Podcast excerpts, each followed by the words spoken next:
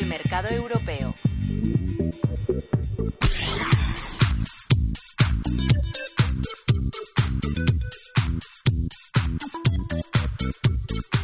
Seguimos viendo a bancos rendir cuentas al mercado correspondiente a ese primer trimestre entre enero y marzo. Vemos eh, resultados en donde siempre se reduce esa morosidad y vamos a analizarlo con Mercedes Camacho, socia directora de análisis de Omega IGF. Mercedes, buenos días. Hola, muy buenos días, Ana. Tenemos en España esa, ese dato de, PIB que se revisa y que se vigila con atención, también esa subida del rating y también eh, esa subida también de, de, rating para las entidades financieras. Parece que los bancos siguen estando en el centro de mira con esa publicación de resultados y muchas cuentas empresariales que parece animar al mercado. No sé si en esta sesión también se ven alzas en la apertura del IBEX 35. Sí, en efecto, la verdad es que eh, los eh, resultados eh, que ha publicado el Banco Santander, sin entrar con ellos a analizarlos todavía porque acaban de ser publicados, parece que le están dando un poco de ánimos. De hecho, las aperturas están siendo positivas, con, un 0,33%, y no cabe duda de que, evidentemente, todas las noticias que sean positivas para los grandes pesos del mercado, como es en este caso pues uno de ellos, que es el Banco Santander, de alguna manera también empuja eh, al índice y bueno por el momento pues eso ganancias en torno al 0,40% una buena una buena apertura. Tenemos que tener eh, en cuenta también otras referencias que vamos a tener en el día de hoy.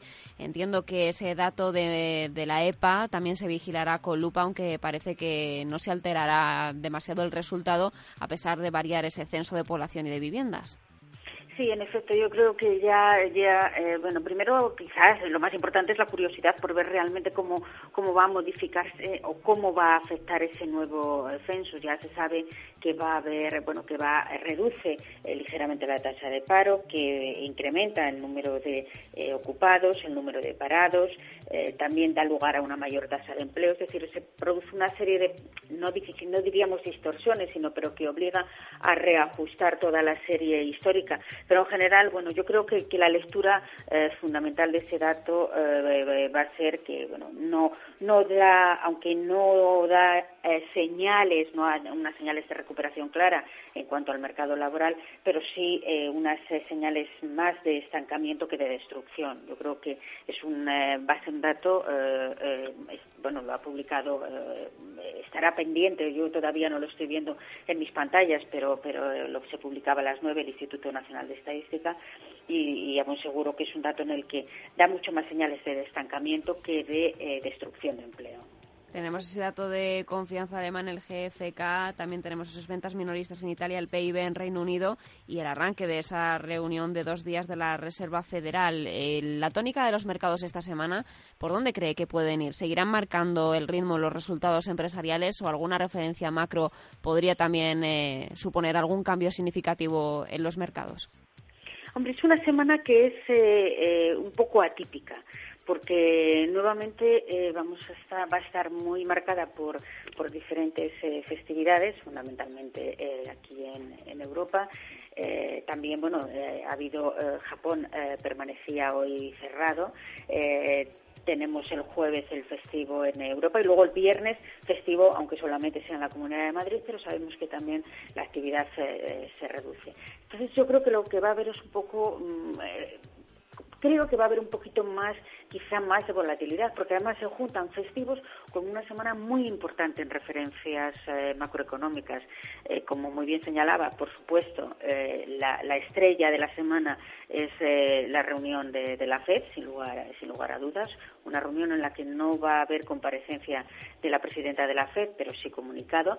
Yo creo que va a ser una reunión muy, muy importante en la medida que nos va a decir cuál es el grado de acuerdo entre sus miembros, que en la última reunión había un miembro en el que no estaba de acuerdo con eliminar algunas referencias de política monetaria, como era la tasa de paro.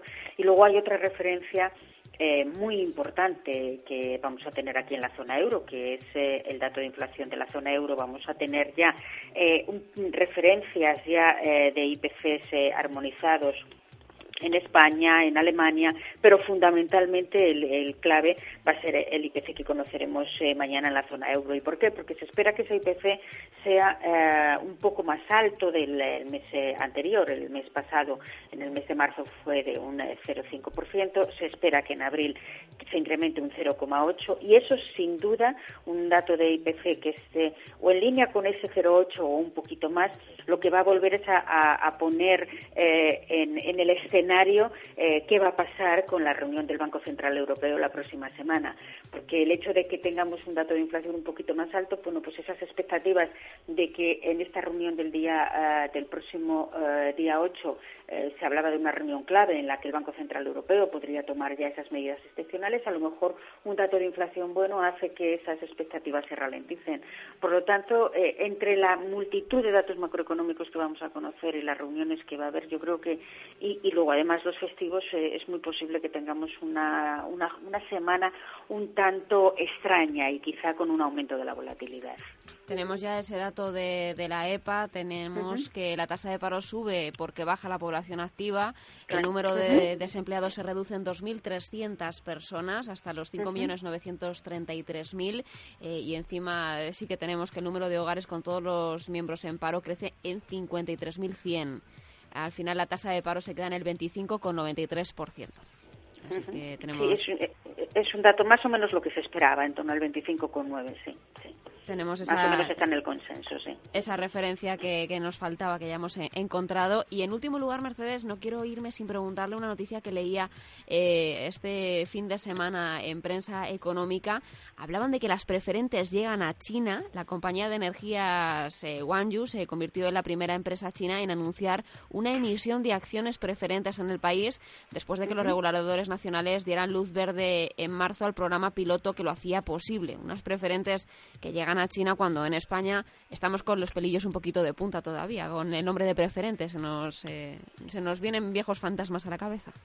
Sí, efectivamente, lo que, hombre, yo me imagino, eh, aunque siempre dicen que el hombre es el único animal que tropieza en la, en la misma piedra dos veces, pero, pero me imagino eh, que, que, de la historia se aprende. entiendo, entiendo que las autoridades chinas eh, bueno, pues todos los eh, problemas que ha habido aquí con las emisiones preferentes, de alguna manera, no sé cómo, pero desde luego eh, tratarán de evitar que se produzcan los problemas que se han producido aquí. A mí particularmente, efectivamente, se nos pone un poco los pelos de punta pensar en que una, unas, unos productos financieros que han generado tantísimos problemas aquí en nuestro país, pues ahora se vayan a lanzar en otros países.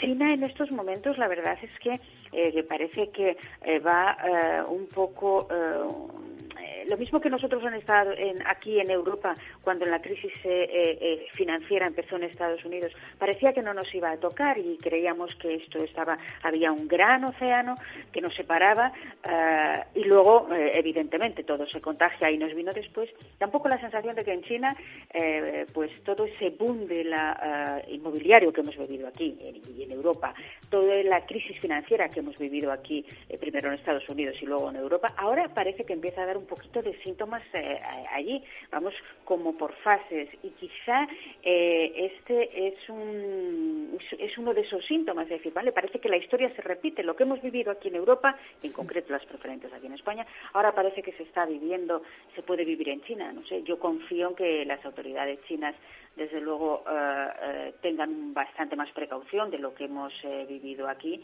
porque las consecuencias nosotros las conocemos muy, muy bien. Desde luego, no creo que ahora mismo en el mercado español ningún un banco ni ninguna empresa se, se atreviera a emitir eh, eh, preferentes. Desde luego, como tal, desde luego lo primero que yo haría, eh, por supuesto, sería cambiar el nombre, porque ya simplemente con oír preferentes, ya desde luego se te quitan las ganas de leer nada, ni siquiera la letra, la letra grande, no te digo ya la letra pequeña, mirarla con lupa.